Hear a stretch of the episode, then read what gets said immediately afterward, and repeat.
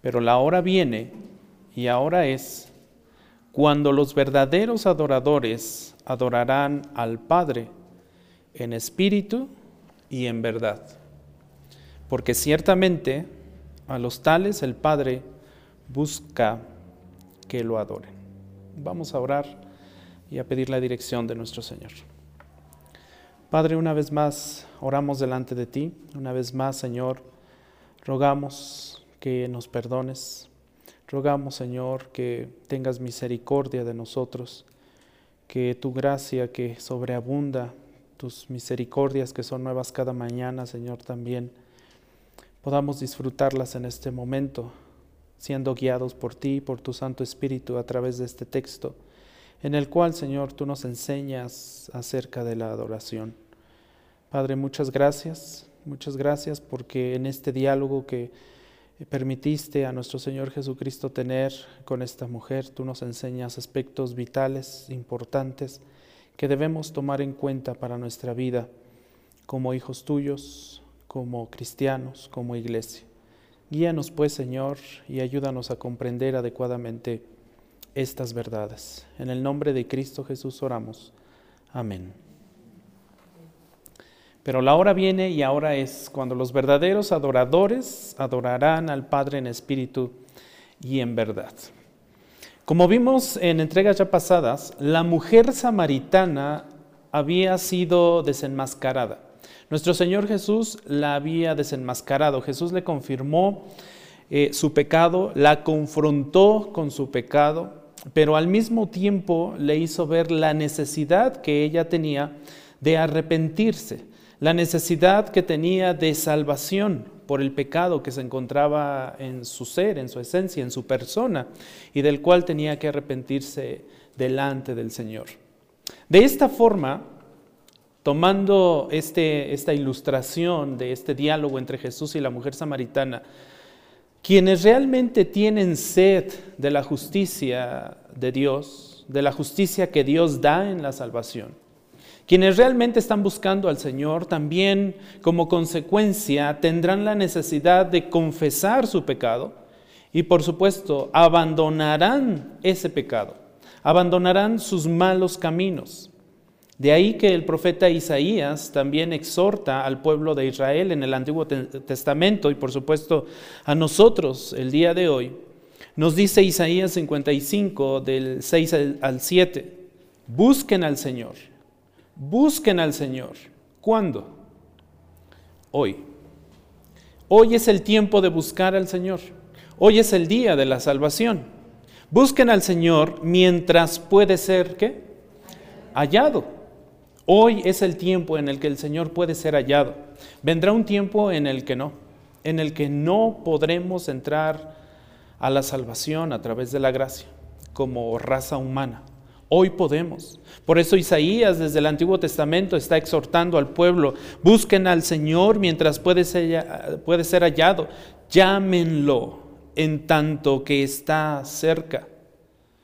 Hoy el Señor viene y busca pero no siempre será así. Hoy estamos en el periodo de la gracia. Hoy cualquiera que venga al Señor arrepentido de sus pecados, alcanzará gracia y misericordia y perdón delante del Señor. Abandone el impío su camino, dice el verso 7, y el nombre y el hombre malvado, ¿qué debe de abandonar? Sus pensamientos, que por supuesto, si es un hombre malvado, sus pensamientos son malos y vuélvase al Señor, vuélvanse al Señor. Vayan al Señor.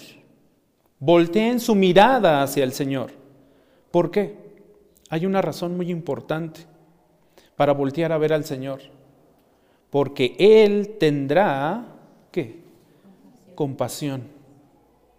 Al Dios nuestro, que será como amplio. ¿En qué? En perdonar. Por eso vayamos confiadamente delante del trono de la gracia. Pidamos perdón por nuestros pecados, porque Él es fiel y justo para perdonar nuestros pecados y limpiarnos de toda maldad. Son versos equivalentes. Esa exhortación la hace Isaías en el Antiguo Testamento y esto es lo que Jesús estaba haciendo precisamente con la mujer samaritana. Jesús ofreció a la mujer la oportunidad de confesar sus pecados, sí. Jesús ofreció a la mujer la oportunidad de recibir el perdón para purificarse, sí. Jesús ofreció a la mujer la oportunidad de pasar de la iniquidad a la justicia, sí. La mujer sabía que Jesús conocía toda su vida moralmente degradada y llena de pecado, así como conoce nuestra vida, moralmente degradada y también llena de pecado. El Señor es omnisciente y en medio de su asombro, esta mujer, por el conocimiento sorprendentemente preciso que tenía nuestro Señor Jesús de su vida pecaminosa, le dice, la mujer le dijo, Señor, me parece que tú eres profeta. Señor, me parece que tú eres profeta. ¿Qué estaba haciendo aquí la mujer? Bueno, básicamente, y este es el punto número uno de este sermón que va a tener siete puntos, el punto número uno que vemos aquí es el reconocimiento de la mujer. Está reconociendo a nuestro Señor Jesucristo. Le dice, me parece que tú eres profeta. Cuando la mujer llama a Jesús profeta, realmente estaba reconociendo su conocimiento sobrenatural, sumamente preciso un conocimiento sin par, un conocimiento sin igual, un conocimiento divino, un conocimiento que solamente pertenece a Él, a Él, el profeta de Dios. Pero al mismo tiempo estaba abriendo la puerta de su corazón para recibir el agua de la vida eterna. Ya estaba empezándose a abrir esta puerta en el corazón y en la mente de la mujer el camino se estaba preparando ya más cada día, estaba, eh, cada momento, perdón, el camino estaba en el camino, la mujer ya estaba más cerca de encontrar la salvación del Señor, el don de Dios del cual le había hablado nuestro Señor Jesucristo. estaba ya muy cerca de aceptarle como el Mesías, muy cerca de conocerle como Salvador. Así, así que reconociendo precisamente su pecado, Seguramente ya convencida de su pecado y su necesidad de perdón, esta mujer va arrepentida, se muestra arrepentida y acepta lo que Jesús le había dicho. La mujer se preguntaba entonces, ¿dónde debería ir para encontrarse con Dios? Al verse perdida en su pecado y con la necesidad de ir y buscar a, a Dios, ella seguramente pensó ¿Dónde busco a Dios? ¿En qué lugar busco a Dios? ¿En qué lugar encuentro su gracia? ¿En qué lugar encuentro su misericordia? ¿En qué lugar encuentro la salvación que Dios me está ofreciendo? ¿En qué lugar encuentro esa agua viva que el Señor Jesús o este hombre que está hablando conmigo eh, la encuentro? ¿En dónde encuentro esa agua? Por ello le dice a Jesús lo siguiente, en el verso 20 del capítulo 4 Nuestros padres adoraron en este monte. Y ustedes dicen que en Jerusalén está el lugar donde se debe adorar. Entonces aquí en este versículo 20 encontramos el deseo de la mujer de adorar. Una vez que se ve perdida, una vez que se ve en necesidad de salvación, una vez que reconoce su pecado, que se muestra arrepentida, entonces nace de ella el deseo de adorar a Dios y de conocer el verdadero lugar para la adoración. Es lo que está expresando este versículo 20. Nuestros padres adoraron en este monte y ustedes dicen que en Jerusalén está el lugar donde se debe adorar. Ahora,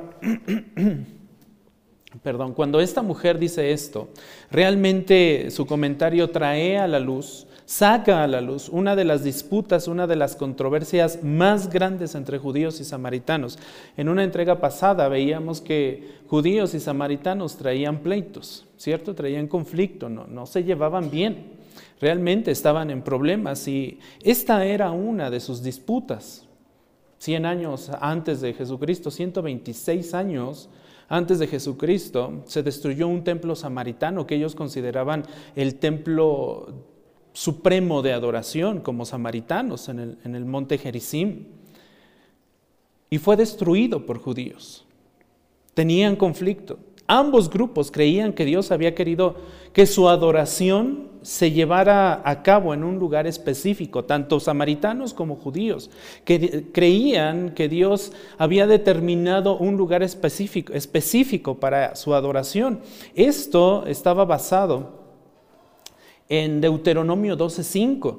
Cuando vamos a Deuteronomio 12.5 encontramos esto, sino que buscarán al Señor en el lugar en que el Señor, su Dios, escoja de todas sus tribus para allí poner su nombre para su morada. Y allí ustedes irán.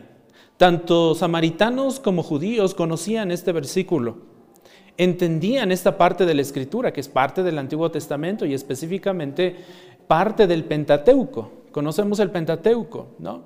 Génesis, Éxodo, Levítico, Números y Deuteronomio estaba dentro del Pentateuco y tanto samaritanos como judíos creían en esta parte de la escritura.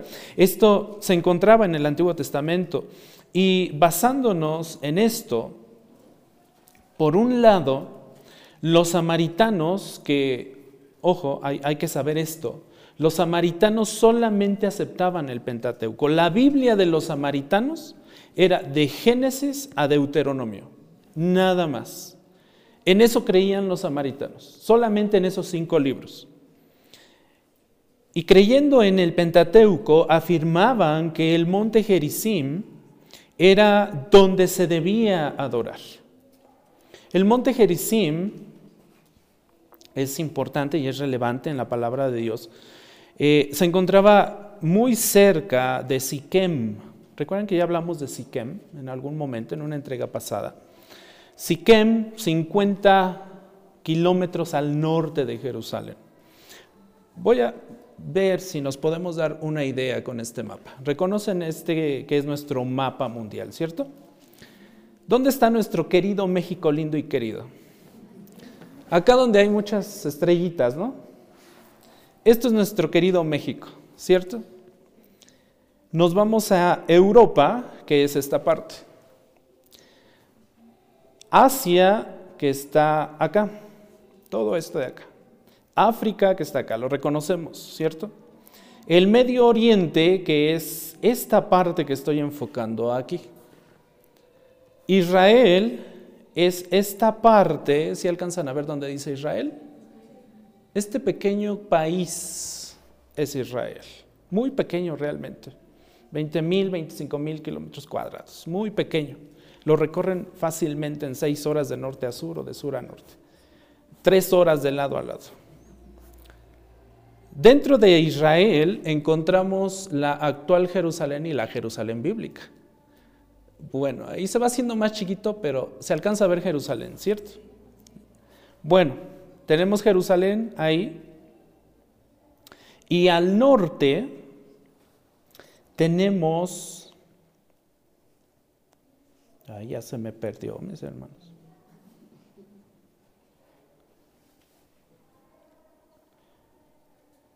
Nablus. ¿Alcanzan a ver Nablus? Donde se ve ese globito común con una, crucecita. Bueno, esa es la, actual Nablus. Ese lugarcito que está señalado ahí con un globito, precisamente es una iglesia ortodoxa que se construyó encima del pozo de Jacob. Recuerdan que la mujer tuvo el diálogo precisamente con Jesús en el pozo de Jacob, nuestro padre Jacob le dice, ¿no? Bueno, ahí estaba el, bueno, ahí está el pozo, arqueológicamente, ahí está el pozo y, y encima de ese pozo, a un lado de ese pozo, se construyó hoy actualmente una iglesia ortodoxa. Donde dice Har Gerizim, acá abajo, ¿sí lo ven? esa es la zona del monte Gerizim. Al norte, que no está marcada aquí, pero bueno, no, un poco al norte de donde está el pozo de Jacob, un poco al norte, dos kilómetros, porque es más o menos la distancia que hay del monte, Gerizim al pozo de Jacob, 1.8 kilómetros, y dos kilómetros más al norte ya es el monte Ebal que son dos montes mencionados en el Antiguo Testamento, en el libro de Deuteronomio, y son importantes porque en cada monte se leyeron las bendiciones y también las maldiciones para el pueblo de Israel, de acuerdo a su obediencia. Bueno, ahí ya lo ubicamos, ¿no? Ya nos damos una idea. Recordemos que el pozo del pozo de Jacob está a 50 kilómetros al norte de Jerusalén. ¿sí? Bueno, Regresando entonces a acá este versículo, dice, buscarán al Señor en el lugar en el que el Señor su Dios escoja. Bueno, pues para los samaritanos el lugar que según ellos Dios había escogido para ser adorado era el monte Gerizim. Este que acabamos, bueno, la zona que acabamos de ver. Para ellos era eso. ¿Y por qué para ellos era importante? Bueno, porque muchos sucesos importantes sucedieron en esa zona. Entre ellos que Abraham había construido el primer altar para Dios en esa zona, precisamente en Siquem. Ahí donde estaba el pozo de Jacob era Siquem, el antiguo Siquem, donde Abraham había construido por primera vez un altar para Dios. Allá desde Génesis capítulo 12, la primera vez que Abraham ofrece este, construye este altar. Por eso era importante para los samaritanos. Y en segundo lugar, bueno, el monte Gerizim, o esta zona del monte Gerizim, era importante porque los israelitas habían proclamado las bendiciones de la, obediencia a los mandamientos de Dios, específicamente en Deuteronomio 11:29. Dice Deuteronomio 11:29, y acontecerá que cuando el Señor tu Dios te lleve a la tierra, está hablando Israel, acontecerá que cuando llegues a esa tierra, eh, donde entrarás para poseerla, pondrás la bendición sobre el monte ¿qué? Gerizim, que es el monte del sur y la maldición sobre el monte Ebal, que es al norte. ¿sí? A la mitad está el pozo de Jacob. Entonces seguramente en ese diálogo que tuvo Jesús con la mujer samaritana podían ver los dos montes. No estaban lejos, dos kilómetros en promedio. No estaban lejos. Por eso era importante para los samaritanos eh, este lugar. Era su lugar de adoración, el monte Gerizim. Por su parte, los judíos que creían en todo el Antiguo Testamento, ellos sí aceptaban todo el Antiguo Testamento, afirmaban que Jerusalén era el lugar que Dios había escogido para ser adorado. Y esto basados, uno de los pasajes que ellos toman, por supuesto hay, ah, hay varios, pero uno de los más representativos es precisamente segundo de Crónicas 6, 5 al 6, cuando el Señor dice, desde el día en que saqué a mi pueblo de la tierra de Egipto, no escogí ninguna ciudad de entre todas las tribus de Israel, en la cual edificar una casa para que mi nombre estuviera allí, ni escogí a hombre alguno por príncipe sobre mi pueblo Israel. Verso 6. Mas escogí a quién? A Jerusalén, para que mi nombre estuviera allí. Y escogí a David para que estuviera sobre mi pueblo Israel. Entonces, basados en este versículo, principalmente, los judíos decían, no, el lugar de adoración es Jerusalén. Dios escogió Jerusalén. Los samaritanos decían, no, Dios escogió Gerizim.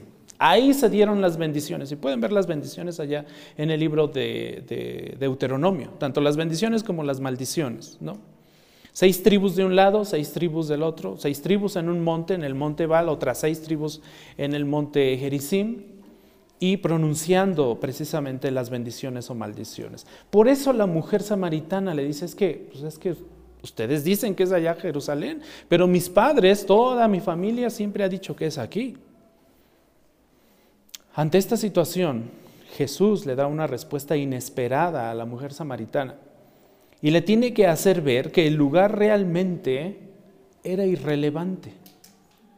El lugar realmente no importaba, era irrelevante.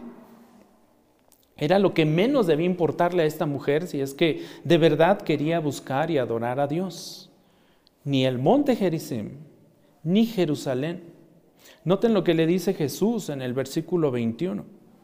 Jesús le dijo, mujer, cree lo que te digo. Y esta frase, cree lo que, cree lo que te digo, es una frase eh, similar, idéntica a cuando Jesús dice, de cierto, de cierto te digo. Es la misma construcción. Mujer, cree lo que te digo. La hora viene cuando ni en este monte, refiriéndose al monte Gerizim, que era donde estaban teniendo el diálogo, ni en Jerusalén adorarán ustedes al Padre. Sorprendentemente, muy pronto, la verdadera adoración no ocurriría ni en el monte Gerizim ni en Jerusalén por dos razones principales. Las palabras que Jesús estaba mencionando se iban a cumplir. ¿Notaron esa frase que dice, la hora viene, el tiempo viene, el día viene cuando ni, ni aquí ni allá van a adorar al Padre? Ni aquí ni allá. Jesús ya estaba profetizando acontecimientos importantes. El primero de ellos, en el año 70 después de Cristo, y esto pasó 40 años después de nuestro Señor Jesucristo, de, que partió de esta tierra, en el año 70 después de Cristo, durante la rebelión judía contra Roma, el templo de Jerusalén fue destruido. Totalmente destruido ese templo de Jerusalén. Y al mismo tiempo, en esta misma rebelión, miles de samaritanos murieron también en el monte Gerizim al mismo tiempo. Fueron abatidos los dos lugares. No, no quedó nada que permitiera que continuara la adoración. En el año 70 después de Cristo, la palabra de Dios se cumplió. La palabra de Cristo se cumplió. Pero más importante aún, segunda razón, la segunda razón de por qué ni Jericim ni, ni, Jerusalén iban a ser lugares de adoración era porque el nuevo pacto estaba por empezar con el sacrificio de Cristo. En el sacrificio de Cristo se haría obsoleta toda ceremonia y todo ritual externo. Porque ese sacrificio de Cristo iba a ser perfecto, fue perfecto y no se iban a requerir más ceremonias para adorar a Dios. No se iban a requerir más rituales externos para adorar a Dios. Ya no serían necesarios. Por eso el escritor a los hebreos nos dice claramente esto en Hebreos 10, 11. Ciertamente todo sacerdote está de pie. ¿Cuántos días? Día tras día. ¿Y qué está haciendo ese sacerdote? Está ministrando y ofreciendo muchas veces los mismos sacrificios. Y noten, pero nunca podrán esos sacrificios ¿qué? quitar los pecados. Eran sacrificios imperfectos, ¿cierto? Era una adoración imperfecta. Por más que los sacerdotes estaban día tras día tras día ofreciendo holocaustos, ofreciendo adoración, esos sacrificios, esa adoración no servía absolutamente de nada. A eso refería nuestro Señor Jesucristo, ni aquí ni allá. Verso 12, pero Cristo, el Hijo de Dios, el Verbo de Dios, habiendo ofrecido un solo sacrificio, ¿notaron eso? Uno solo.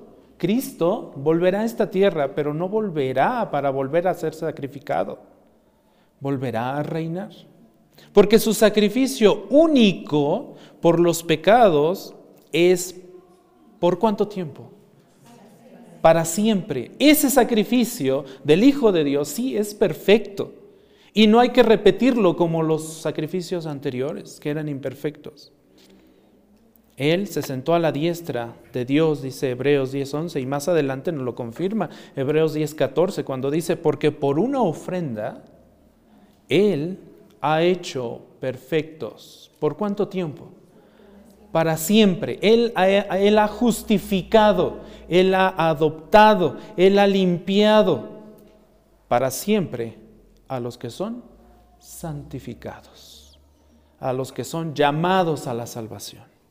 Con un solo sacrificio, el sacrificio del Cordero perfecto, el Hijo de Dios. Él arregló todo el problema de la humanidad. Él arregló todo el problema de la humanidad. Así es que el lugar de la adoración ahora es irrelevante. Ahora para la mujer tenía que ser irrelevante. Los sacrificios ya no son necesarios. Por eso hoy nuestra iglesia ya no ofrece sacrificios. Estaríamos mal si les pidiéramos corderos cada ocho días para ser sacrificados. Imagínense. ¿Cuánta barbacoa, no, mi pastor? Alguien que está pensando uno, ¿verdad? Estaríamos mal si nosotros nos atreviéramos a estar ofreciendo constantemente sacrificios imperfectos que no servirían de nada. Ese tipo de adoración es irrelevante ahora en Cristo. Ya no hay necesidad de adorar ni en el monte Gerizim, ni en Jerusalén, ni en ningún lugar específico. Se puede adorar desde cualquier lugar, desde el, desde el lugar en donde estemos. Podemos adorar al Señor. Por eso Pablo nos dice que somos templo de quién? ¿Y quién es el Espíritu Santo? Dios mismo. Todos tenemos acceso al Padre.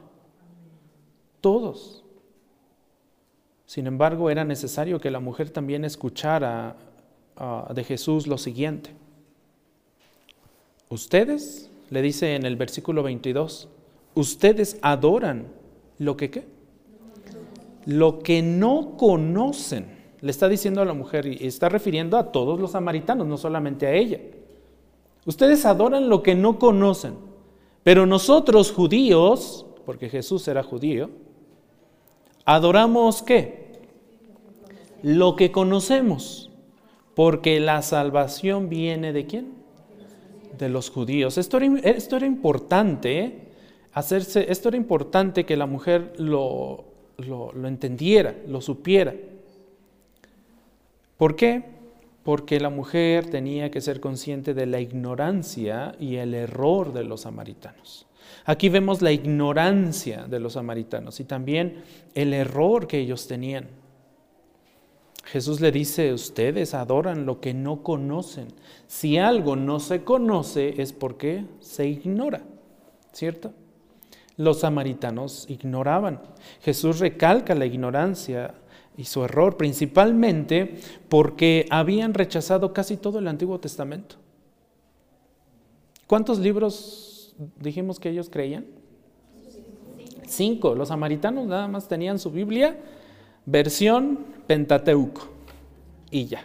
Los judíos sí tenían todo su Antiguo Testamento. Solo creían en el Pentateuco, es decir, creían en un conocimiento total, eh, perdón, carecían de un conocimiento total de la revelación de Dios en el Antiguo Testamento. Su ignorancia los llevó incluso, incluso a cambiar este versículo tan claro en Deuteronomio 27:4. Noten lo que dice.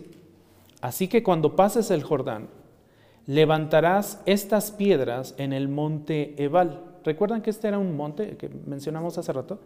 Estaba Gerizim al sur, Ebal al norte.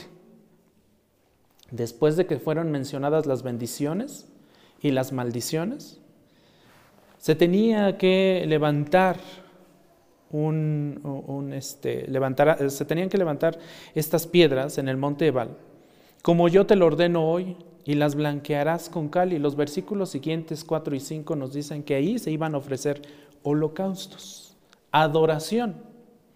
¿En qué monte? En el monte Ebal. Bueno, los samaritanos llegaron a tal grado en su ignorancia y en su error que cambiaron ahí el monte Ebal por Gerizim. Cambiaron el nombre nada más. Tremendo error. Aquí se indica claramente que era en el monte Ebal, ¿cierto? Se debía levantar un altar para adorar a Dios ahí, pero en su ignorancia decidieron nombrar al monte Gerizim como el lugar donde había de construirse ese, ese altar. Y cambiaron su Biblia, la transformaron para tomar el monte Gerizim. Los samaritanos estaban tratando entonces de adorar una idea, eh, de adorar eh, su idea de Dios, de la manera en que a ellos les parecía mejor. Y esto pasa hoy en día. Hay religiones que han creado sus propios libros, sus propios libros de fe. que es precisamente esto que pasaba con los samaritanos. Por eso Jesús le tiene que decir a la mujer, ustedes adoran lo que no saben, están en su error, están en su ignorancia, cambian la escritura. Hoy, curiosamente, ha pasado lo mismo con estas nuevas religiones. Probablemente los samaritanos eran sinceros en su religión. Sin embargo, era una religión falsa porque se basaba en la ignorancia del Dios verdadero. No tenían completa la revelación. Por eso Jesús le dice a la mujer, ustedes adoran lo que no saben. Juan Calvino hace un comentario sobre esto y dice algo que me pareció muy importante de citar. Si no tenemos conocimiento de Dios, no estamos adorando a Dios, sino a un espectro o a un fantasma. Así, las buenas intenciones no cuentan, dice Calvino. Lo que también apunta a que los seres humanos no podemos hacer nada si no seguimos la palabra, obviamente la palabra de Dios, o las órdenes de Dios. Si nos dejamos guiar por nuestra propia opinión, erraremos, nos equivocaremos, dice Calvino. Y precisamente pasó eso con los samaritanos. Precisamente pasó eso con los samaritanos. Esta es una gran verdad. Sin el conocimiento de Dios, iglesia, vamos a errar. Nos vamos a equivocar. En esta semana o en la anterior, no recuerdo exactamente, precisamente leía un artículo que se ha escrito sobre la vida de las iglesias. Y en general, muchas iglesias han empezado bien, con buenos fundamentos les llamamos iglesias sanas, bíblicas. Inician bien, con los estándares de Dios, con los principios de Dios, obedeciendo la palabra, pero poco a poco, a través de los años y del tiempo, muchas de esas iglesias se ve que se van degradando en su doctrina, en su fe, se van pervirtiendo, van permitiendo que el mundo entre, lejos de llevar la verdad al mundo, dejan que el mundo venga a estar dentro de la iglesia. Y pronto, se alejan de esa verdad, se alejan, se disuelve la verdad y terminan siendo iglesias que no honran a Dios, iglesias apóstatas. Eso pasa porque hay ignorancia. ¿De qué? De la verdad de Dios. Porque hay ignorancia en las iglesias, ignorancia en la congregación, ignorancia en nosotros. Alguien decía, es que no leemos. Es cierto. Nuestra ignorancia es porque no leemos. Es porque no nos preocupamos por leer. Es porque no queremos leer la escritura, la revelación de Dios. Esta es una gran verdad. Sin el conocimiento de Dios, nuestras ideas de Dios, nuestras ideas de la salvación, nuestras ideas de la adoración, nuestras ideas de cualquier otro tema bíblico está destinado a equivocarse. Cuando ignoramos las cosas nos vamos a equivocar. Vamos a tomar malas decisiones en cualquier tema bíblico. Si ignoramos lo que el Señor nos dice. De hecho, esta es otra causa de incredulidad la ignorancia de la palabra revelada de Dios. Una, muchas veces una ignorancia voluntaria, porque nos dicen, lee la escritura, pasa tiempo con el Señor, ¿y qué hacemos? Todo menos eso. Estamos ignorando. Seamos conscientes que si perseveramos en ignorar, vamos camino al error. Vamos camino a equivocarnos. Y si perseveramos en ignorar como iglesia, tengan por seguro que vamos camino a desaparecer como iglesia. De esto Pablo habló en su carta a los Efesios en el capítulo, 10, ah, capítulo 4, versículo 18. Pablo dice claramente, ellos tienen un entendimiento, ¿cómo? Entenebrecido. ¿Esto es ignorancia? Sí. Esto es ignorancia. Ellos tienen un entendimiento entenebrecido. Están, por eso, por tener ese entendimiento entenebrecido, por vivir en ignorancia, ¿cómo están? Están excluidos de la vida de qué? De Dios. No conocen a Dios, no viven a Dios, no disfrutan a Dios, no tienen comunión con el Dios verdadero. ¿Por causa de qué? De la ignorancia que hay en ellos y además por la dureza de su corazón.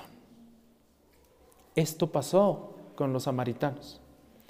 Por eso nuestro Señor Jesús le tenía que hacer saber y recalcar y eh, hacer consciente a la mujer de estas grandes verdades. Jesús también le hace ver a la mujer que los judíos no eran los que estaban equivocados. Al menos en ese momento y en ese contexto los judíos no estaban errados como los samaritanos. De hecho, le dice que la salvación venía de quién? De los judíos. ¿Por qué la salvación venía de los judíos? Básicamente por dos razones. La primera, porque la revelación de la salvación vino antes a ellos y después al resto del mundo. Los judíos, el pueblo de Israel, el pueblo judío había sido determinado y Dios lo había planeado así para que ese pueblo fuera luz a las naciones. Noten lo que dice Isaías 42:6, yo soy el Señor, en justicia te he llamado. Está hablando a Israel, te sostendré por la mano y te eh, te sostendré por la mano y por ti velaré y te pondré como pacto para el pueblo. Coma, te pondré como luz para quienes? La función del pueblo judío era evangelizar a las naciones, llevar el evangelio a las naciones. Por eso la salvación venía de los judíos, porque ellos recibieron la verdad de Dios en, primer, en un primer momento. Y es lo mismo que Pablo nos dice en Romanos capítulo 3, versículo 1 y 2, que eh, cuál es entonces, dice Pablo, cuál es entonces la ventaja del judío. ¿O cuál es el beneficio de la circuncisión? Y dice Pablo, grande es su ventaja, en todo sentido. Porque en primer lugar, porque a ellos les han sido confiados qué? Los oráculos de Dios, las verdades de Dios, los principios de Dios, la santa revelación de Dios les fue confiada a ellos como pueblo. No porque fueran el mejor pueblo, eh, no porque fueran un pueblo obediente, porque de obediente, híjole, les faltaba muchísimo. simplemente fue porque a Dios le plació llamar y formar a este pueblo. Porque a Él le plació. Yo que hubiera dado porque hubiera llamado a los mexicanos, pero pues no. Le tocó a los judíos y de ellos viene la salvación. ¿No? En Romanos 9, 4 al 5 también dice, porque son israelitas a quienes, ¿quiénes son los israelitas? Los judíos. A quienes pertenecen, noten, la adopción como hijos y la gloria, los pactos, la promulgación de la ley, el culto y las promesas. O sea, los israelitas, los judíos tienen un lugar importante delante del Señor. Son su pueblo. Y hasta el momento el Señor no los ha dejado el pueblo más bendecido en este mundo, en todos los sentidos, a pesar de su duro coco que tienen, a pesar de su desobediencia. Pero son el pueblo escogido de Dios. Verso 5, de quienes son los patriarcas y de quienes según la carne procede quién? El Cristo, el cual está sobre todas las cosas. Bendito Dios, Dios bendito por los siglos. Amén. Y aquí encontramos la segunda razón. Primera, porque a ellos les fue confiada la revelación de Dios. Les fue revelada los oráculos de Dios. En segundo lugar, porque de ellos en carne vino el Cristo. Lo dice claramente aquí eh, Pablo. El Mesías, la fuente, el medio de la salvación era judío. Él era judío. Por eso la salvación, le dice Jesús a la mujer samaritana, la salvación viene de los judíos, no de los samaritanos. Los que están mal son los samaritanos. Los judíos, no. Al menos en este aspecto, no. Ellos están en lo correcto. A Dios le plació que su hijo, a Dios le plació que el Salvador del mundo fuera judío. Y así lo nombra eh, eh, el Evangelio de Juan en el capítulo 1, versículo 29. Al día siguiente Juan vio a Jesús que venía hacia él y dijo, ahí está, ahí está quién? El Cordero de Dios, que quita, ¿qué? El pecado del mundo. Ese Cordero era judío, era israelita. Aclarándole estos puntos a la mujer samaritana, su ignorancia, su error, eh, aclarándole la fuente de la salvación, pasa ahora a explicarle la naturaleza y la intención de la adoración, que era lo que realmente importaba, no el lugar. Ya le dijo que ni en Jericim ni en Jerusalén, eso no importa, el lugar es lo de menos. Lo que importa es la intención de la adoración. Mujer, ¿ya te diste cuenta que eres pecadora? ¿Ya te diste cuenta que te tienes que arrepentir delante del Señor y ahora ha nacido en ti, en tu mente, en tu corazón, ir a adorar al Señor? Tienes que saber que no importa el lugar de donde lo hagas. Tienes que saber que lo importante es la intención con que ofrezcas esa adoración, no el lugar. No el lugar donde se presente la adoración. En el versículo 23, Juan 4, 23 le dice, pero la hora viene, noten que se repite esta frase, ya la leímos hace rato, ¿no? Pero la hora viene y ahora es cuando los verdaderos adoradores adorarán al Padre como en espíritu y en verdad, porque ciertamente a los tales el Padre busca que lo adoren. Aquí es donde encontramos la verdadera adoración, donde Jesús describe cuál es la verdadera adoración y cómo debe ser esa verdadera adoración. La hora viene y ahora es cuando los verdaderos adoradores, si hay verdaderos adoradores, iglesia, por lógica, también hay adoradores falsos. Hay adoradores verdaderos y hay adoradores falsos. Esta es una realidad. El Señor también dijo en Mateo 7, no todo el que me dice qué? Señor, Señor. No todo el que me dice Señor, Señor entrará en el reino de los cielos. Mientras que en el tiempo, mientras que el tiempo de adorar con rituales allá en Jerusalén o allí en Samaria estaba a punto de terminar, el tiempo para presentar la verdadera adoración estaba ya iniciando. Jesús le dice, la hora viene y ahora es. Ya está comenzando un nuevo tiempo, una nueva era. Las cosas van a cambiar. Ya cambiaron porque yo ya estoy aquí, dice Jesús. Los sacrificios ya no van a ser necesarios. Yo soy el verdadero sacrificio, el perfecto sacrificio, aquel cordero que tiene que ser crucificado, sacrificado para salvar al mundo. El tiempo para presentar la verdadera adoración estaba ya iniciando.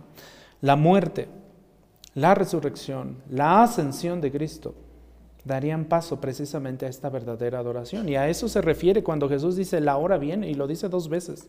La hora viene, el momento de mi muerte, el momento de mi resurrección y el momento de mi ascensión va a dar paso a la verdadera adoración. Va a abrir este nuevo periodo de la verdadera adoración. Jesús recalca aquí que la adoración debe ser, en primer lugar, como en espíritu es decir, debe ser interna, no externa, no basada en aspectos externos, no con ceremonias o rituales externos. La adoración debe salir genuina y sinceramente del corazón del ser humano. ¿Escuchó eso? Debe salir esa adoración que nosotros ofrecemos delante de Dios de una forma genuina y sincera. Si no, no es adoración en espíritu debe ser con un espíritu interno puro, santo, deseoso realmente de adorar al Señor. Lo externo es consecuencia de, pero en ningún momento lo externo debe interpretarse como una verdadera adoración. Pérez Millos, Samuel Pérez Millos,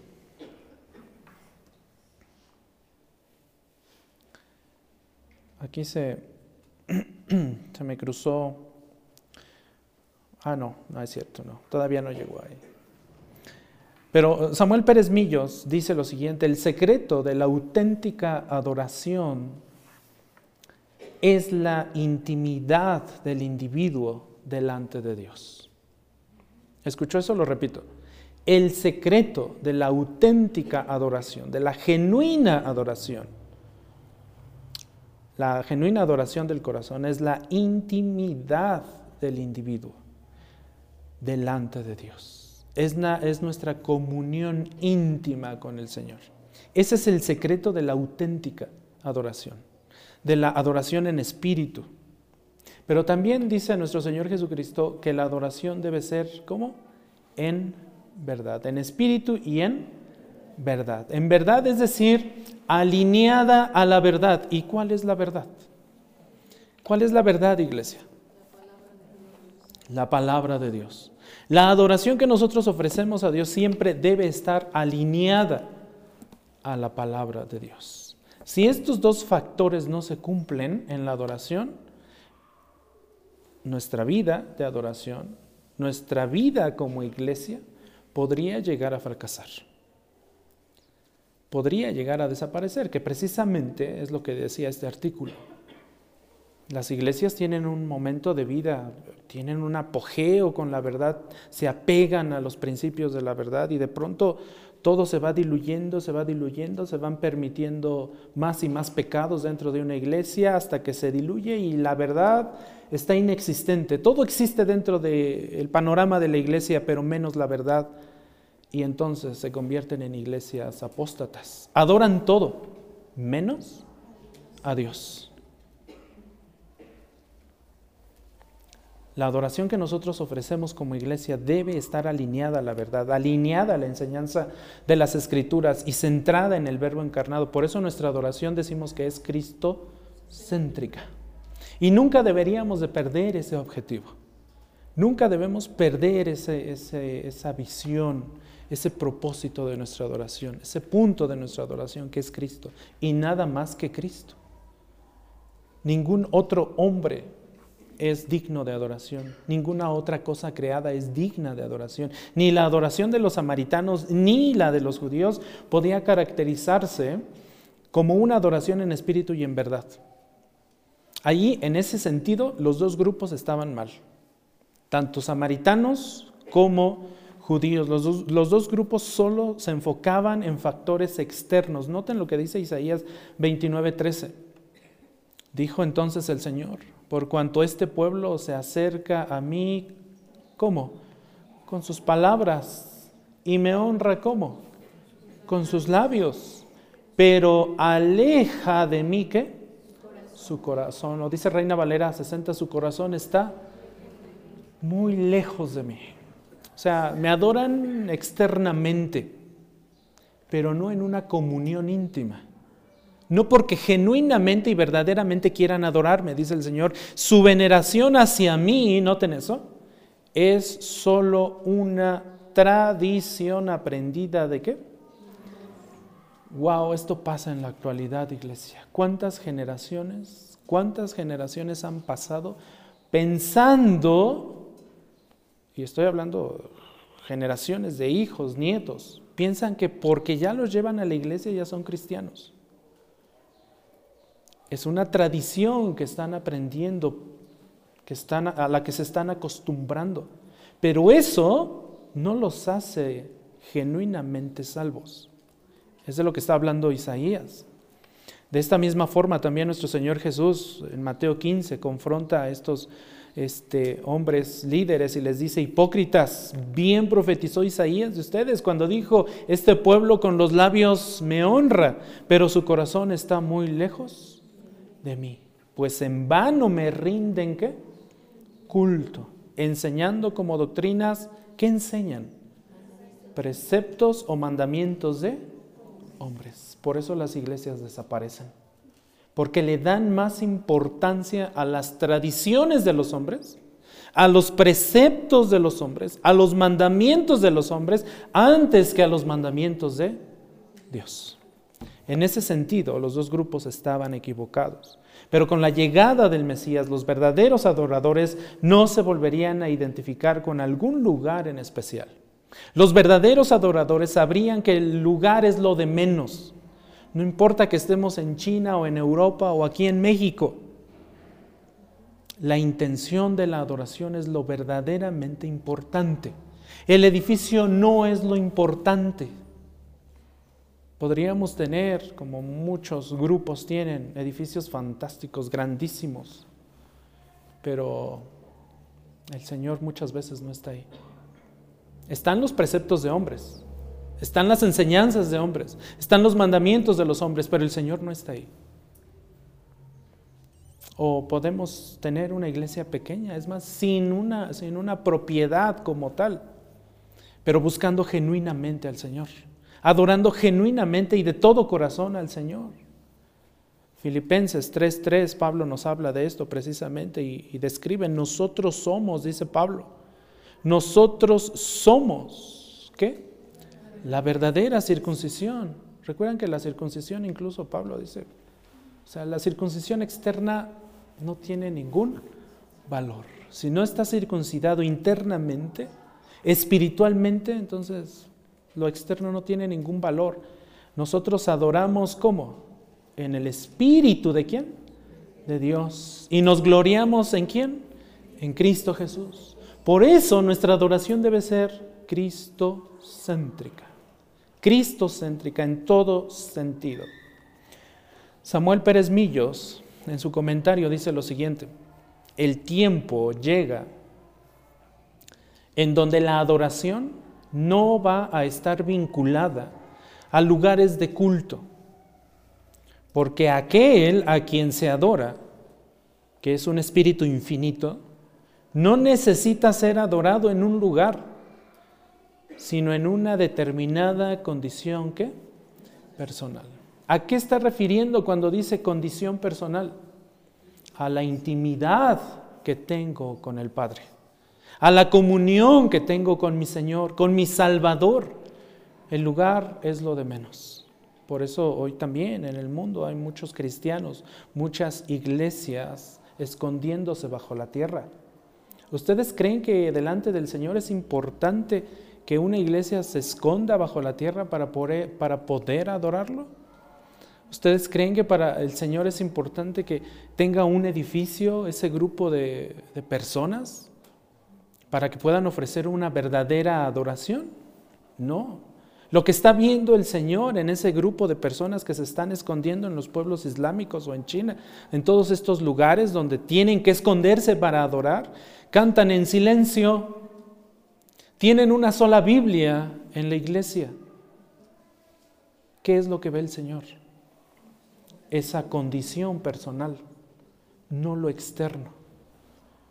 Y a pesar de todo y a pesar de todos los que le rodean, la iglesia en esas condiciones crece, es bendecida, se desarrolla. El Padre busca personas que lo adoren de esta manera. Así quiere el Padre que sean los que lo adoren. Barrett en su comentario también dice lo siguiente, Dios es espíritu y esto significa de una vez por todas que Él está ¿dónde? Aquí. Él está presente, esperándonos, pero no solo nos espera, sino que se lanza, se lanza hacia nosotros con los brazos abiertos, como el padre del hijo pródigo que salió corriendo a, a recibir a su hijo. ¿Recuerdan esa historia? Así está nuestro Señor Jesús. Está esperándonos, corre hacia nosotros con los brazos abiertos para que le adoremos en espíritu y en verdad. En el verso 24 de Juan nosotros encontramos ahora lo siguiente, Dios es espíritu y los que lo adoran deben adorar en espíritu y en verdad. Una reiteración de lo que ya se dijo en el versículo anterior, ¿cierto? Está repitiendo la idea. Y si lo repite es porque es importante y es porque debemos ser conscientes de esto. Aquí encontramos la razón de la verdadera adoración. ¿Cuál es la razón de la verdadera adoración? Cuando dice Dios es espíritu. Esa es su naturaleza, la naturaleza de Dios, esa es su esencia. Como dice Lucas 24:39, Dios no tiene carne y tampoco tiene hueso. Es Dios invisible, como dice Colosenses 1.15. O como dice Pablo en su primera carta a Timoteo, el único que tiene qué? Inmortalidad. Y habita en luz inaccesible, a quien ningún hombre ha visto ni puede ver. A Él sea la gloria, a Él sea la honra y el dominio eterno. Amén. Por eso Él es espíritu. Dios es espíritu. Por ser Dios espíritu es necesario que quienes lo adoren verdadera y genuinamente lo hagan en espíritu y en verdad. Deben adorar de esta forma. No hay otra opción. No hay otra forma de adorar a Dios. La adoración que a Él le agrada no es la externa. Por eso en Isaías también le dice a su pueblo, estoy harto de sus sacrificios. Estoy harto de todas estas ceremonias que me ofrecen. Con sus labios me honran, pero su corazón está lejos, muy lejos de mí. Cumplen, pero genuinamente en su mente, en su corazón, no estoy yo. Quieren ser vistos de los hombres, le dijo a los líderes, ¿cierto? Ustedes buscan ser vistos por los hombres, buscan que los vean, que los adulen, buscan ser reconocidos delante de los hombres, pero no quieren reconocerme a mí. No hay otro tipo de adoración. La adoración que acepta el Señor es en espíritu y en verdad. Y si no, nuestra adoración no cumple con esas características, mejor no ofrezcamos nada. Mejor no ofrezcamos nada, porque no le agrada al Señor.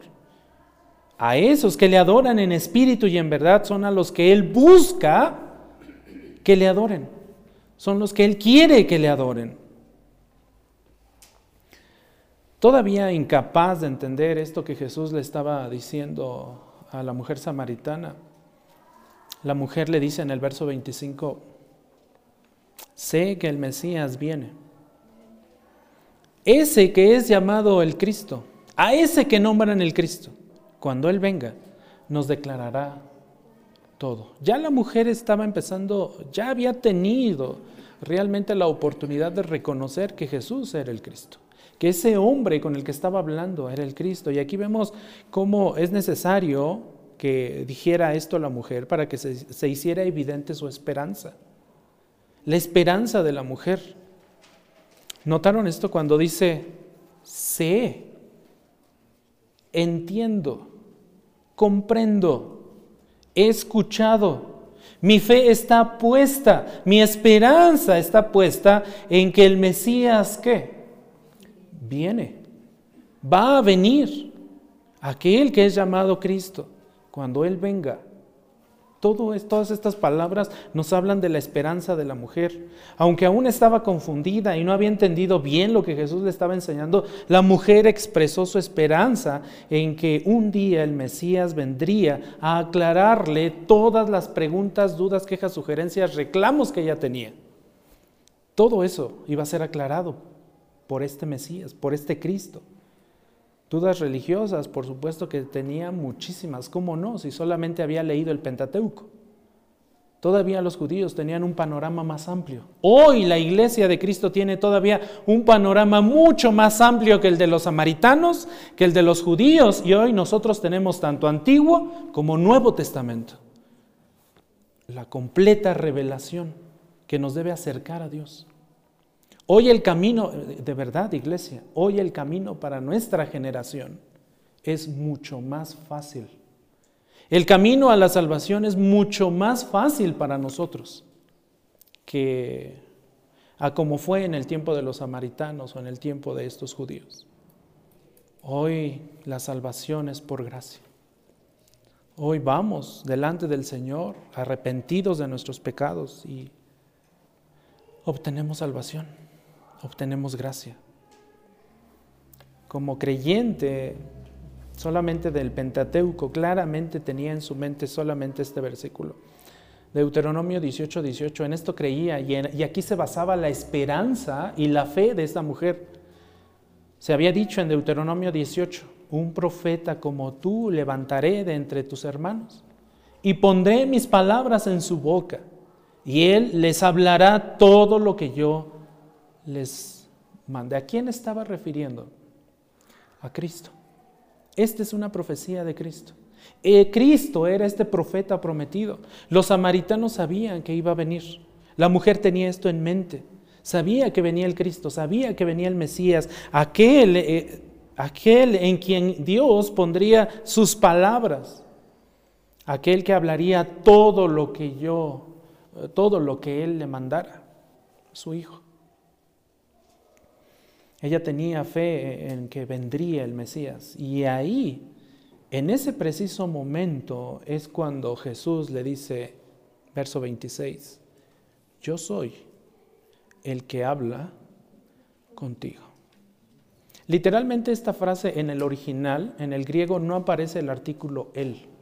En el original se lee como yo, quien habla contigo, soy. Así se lee en el original. Yo, el que habla contigo, soy. Esto seguramente nos recuerda al nombre de Dios, ¿verdad? En el Antiguo Testamento. ¿Cómo dijo Dios que se llamaba? Yo soy.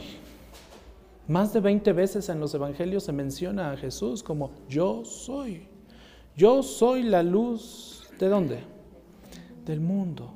Yo soy el camino, la verdad y la vida. Yo soy, yo soy, yo soy, yo soy, yo soy. El nombre de Dios, la firma de Dios.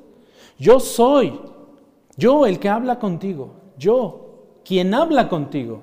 Soy ese Cristo. Soy ese Mesías que tu mujer estás esperando. En quien tú has puesto tu fe. Quien sabes que ha de venir. Tu esperanza está ahí. La mujer estaba a punto, mis hermanos, de alcanzar la salvación.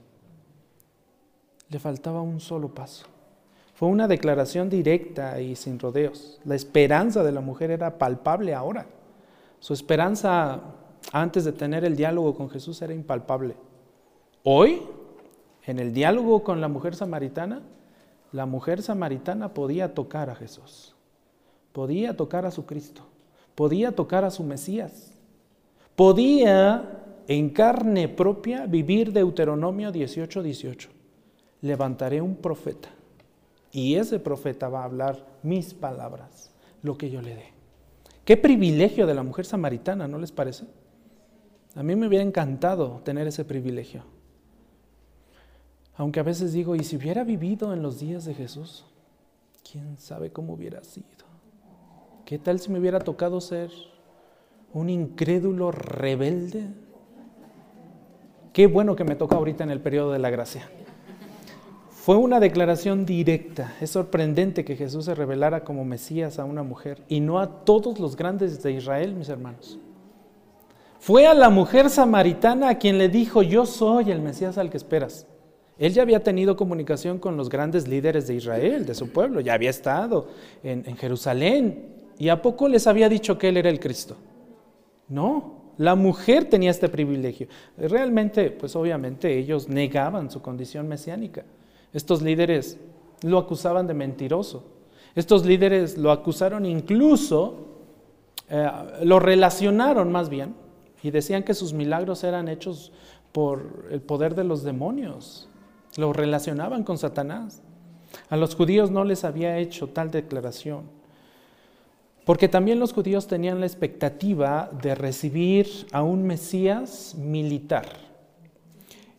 El contexto de Israel en ese momento, pues obviamente estaban, estaban dominados por el pueblo romano y querían ser liberados.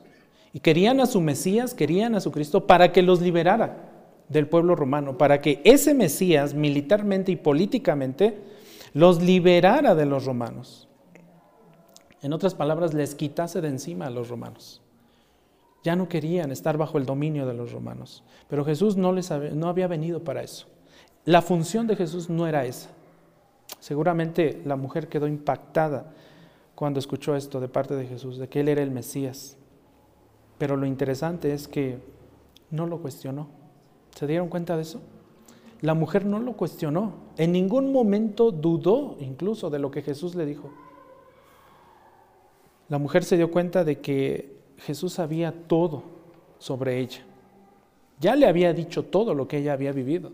Anda, ve, llama a tu marido. No, Señor, es que no tengo marido. Bien has dicho, no tienes marido, porque un montón de maridos has tenido. ¿Sí o no? Jesús sabía todo, era omnisciente. La mujer estaba demostrando entonces una grande confianza en Dios. Y esta grande confianza en Dios la llevó a proclamar esta verdad a su pueblo corrió, y eso viene en los siguientes versículos, que hoy no voy a abordar. Pero si ustedes leen completa la historia, se darán cuenta que la mujer corrió a, proclamar el Evangelio. Y termina este capítulo 4 hablándonos de eso. De que ahí se quedó Jesús dos días, dos días más. Y muchos creyeron, no solamente por las palabras de la mujer, sino porque confirmaron por ellos mismos que Jesús era el Cristo. Entonces, aquí vemos la revelación del Mesías a esta mujer. Yo soy el que habla contigo. Hay ciertas verdades que quisiera que guardara en su corazón. Seis puntualmente de todo esto que hemos leído aquí. La primera, un reconocimiento y arrepentimiento de nuestro pecado es necesario en nuestra vida. Como iglesia, como hijos de Dios, un reconocimiento de nuestro pecado y un arrepentimiento de nuestro pecado es necesario. Dos, un reconocimiento de la omnisciencia de Dios. ¿Esto sucedió con la mujer? Sí. ¿La mujer reconoció su pecado? Sí. ¿El arrepentimiento eh, se vio en la mujer? Sí. ¿Reconoció la omnisciencia de Dios? Sí, Señor. Creo que tú eres profeta. Creo que tú lo sabes todo. Creo que tú eres omnisciente. Veo que tú eres omnisciente. Tres, una intención genuina de adorar a Dios, independientemente del lugar en donde nos encontremos. La intención genuina de adorar a Dios es lo que cuenta, no el lugar. Cuatro, evitemos la ignorancia. Cuando evitemos la ignorancia, cuando dejemos de ser ignorantes, en automático vamos a evitar ¿qué? el error. El error en el que cayó el pueblo samaritano. Cinco, ofrezcamos una adoración, ¿cómo? En espíritu y en verdad. Y número seis, pongamos nuestra fe y nuestra esperanza en Jesús. Aquel que fue prometido no solamente desde Génesis 18, 18. Ese Mesías, ese Cristo fue prometido desde Génesis 3.15. Desde Génesis 3.15, hoy nosotros debemos poner nuestra fe y nuestra esperanza como lo puso esta mujer samaritana en el Hijo de Dios. Vamos a orar.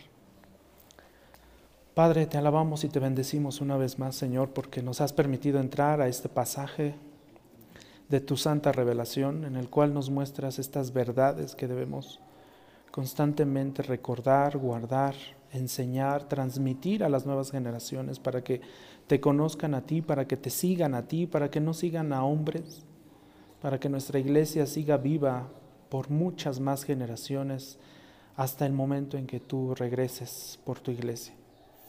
Gracias por tu verdad, gracias por tu palabra, gracias porque poco a poco nos vas librando de nuestra ignorancia, nos vas enseñando más y más de ti, de cómo eres tú, de qué es lo que quieres tú y de cómo nosotros debemos hacer todo lo posible por adorarte en espíritu y en verdad, y en verdad genuina, genuinamente y de todo corazón.